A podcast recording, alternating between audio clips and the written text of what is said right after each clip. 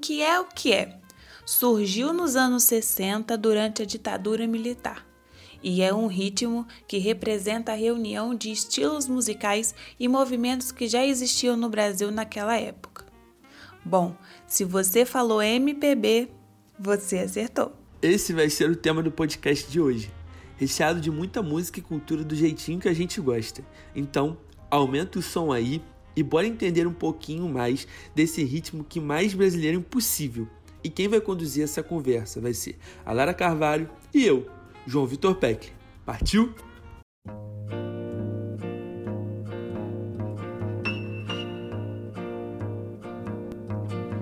É pau, é pedra, é o fim do caminho. É o resto de toco, é um pouco sozinho. É um caco de vidro, é a vida, é o sol. É a noite, é a morte, é o laço, é o anzol. No episódio anterior, falamos um pouco da história da bossa nova e sobre seu final que acabou dando espaço para a MPB. A gente sabe que você ficou curioso para saber um pouco mais desse ritmo, por isso resolvemos aprofundar na sua história e origem e trazer hoje para vocês. A música popular brasileira, além de ter sido um novo estilo musical, se tornou conhecido por ser diferente de tudo que já conhecíamos. Não era bossa e nem era samba mas mantinha a suavidade e o regionalismo já presentes nesses ritmos. A MPB se consolidou nos anos 60 e tem marca inicial com a apresentação de Elis Regina, interpretando Arrastão, de Edu Lobo e Vinícius de Moraes. Elis foi vencedora do primeiro Festival de Música Popular Brasileira em 1965. E aqui está a apresentação da última melodia desta noite. Arrastão. Elis Regina.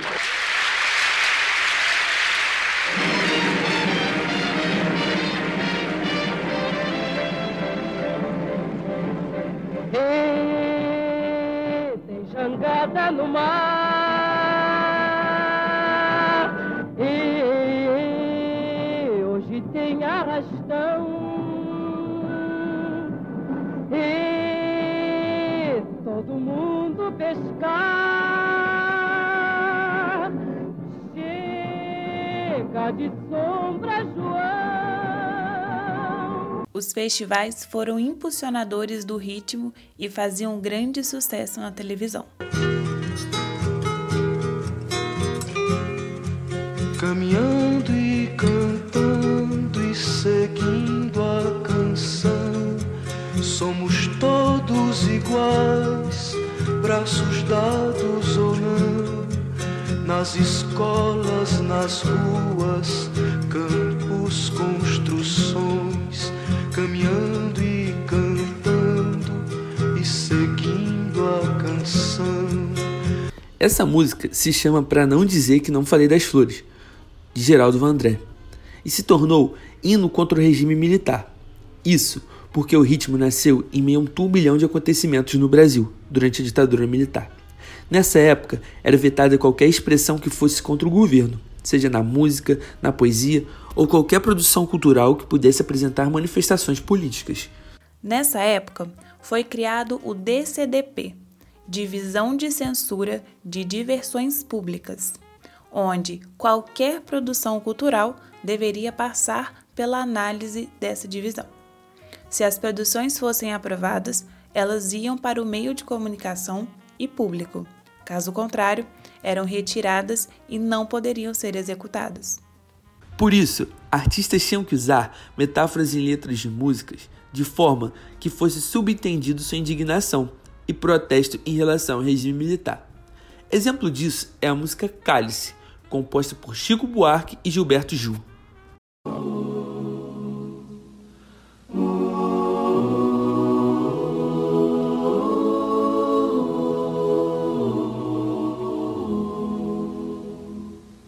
Pai, afasta de mim esse cálice.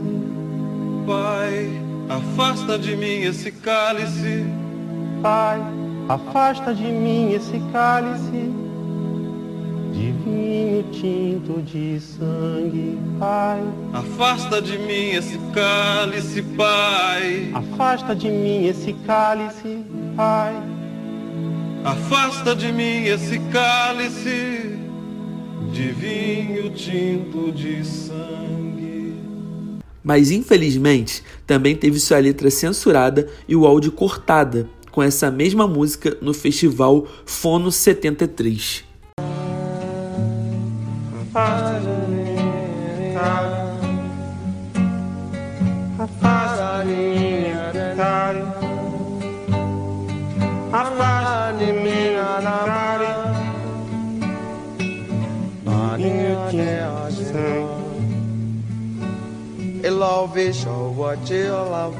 Cálice, Xalao Satita Oceama Cálice, Xalao de caçal de calapo Cálice, Xalao que te Cálice.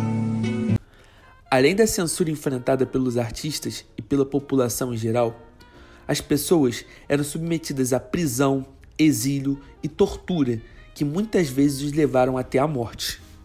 Com letras que retratavam cada vez mais a indignação por parte dos artistas diante dessa situação, foram criados movimentos vinculados à música popular brasileira, como o tropicalismo.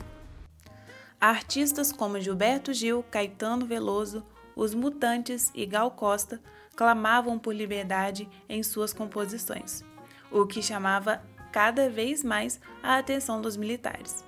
Por esse motivo, cantores como Caetano Veloso e Gilberto Gil tiveram que viver exilados no exterior, devido aos riscos que corriam no próprio país.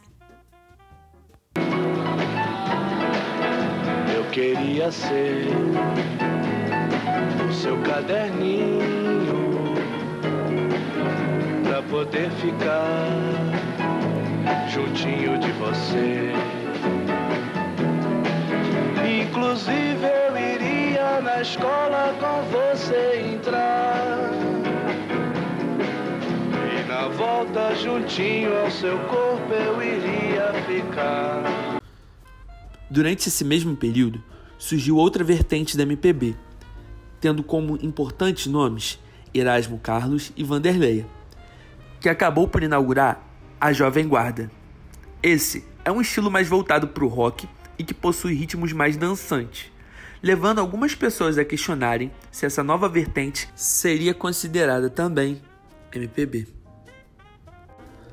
Lá para os anos 80 e 90, nomes como Cássia Eller ganharam um espacinho na música popular brasileira e ficaram bem conhecidos, tendo fama até os dias de hoje. A música popular brasileira teve importância em vários movimentos sociais, e pode ser considerada um conjunto de manifestações artísticas e culturais que vão além de um simples gênero musical. Ela foi importante em diversas lutas e por resgates das raízes culturais brasileiras. E é com muita música e história que encerramos o podcast de hoje. Esse foi mais um episódio de Digitalize, trazendo histórias e origem dos ritmos que não saem dos seus ouvidos. Esse podcast foi produzido e apresentado por Lara Carvalho e João Vitor Peckley. Espero que tenham gostado e até a próxima.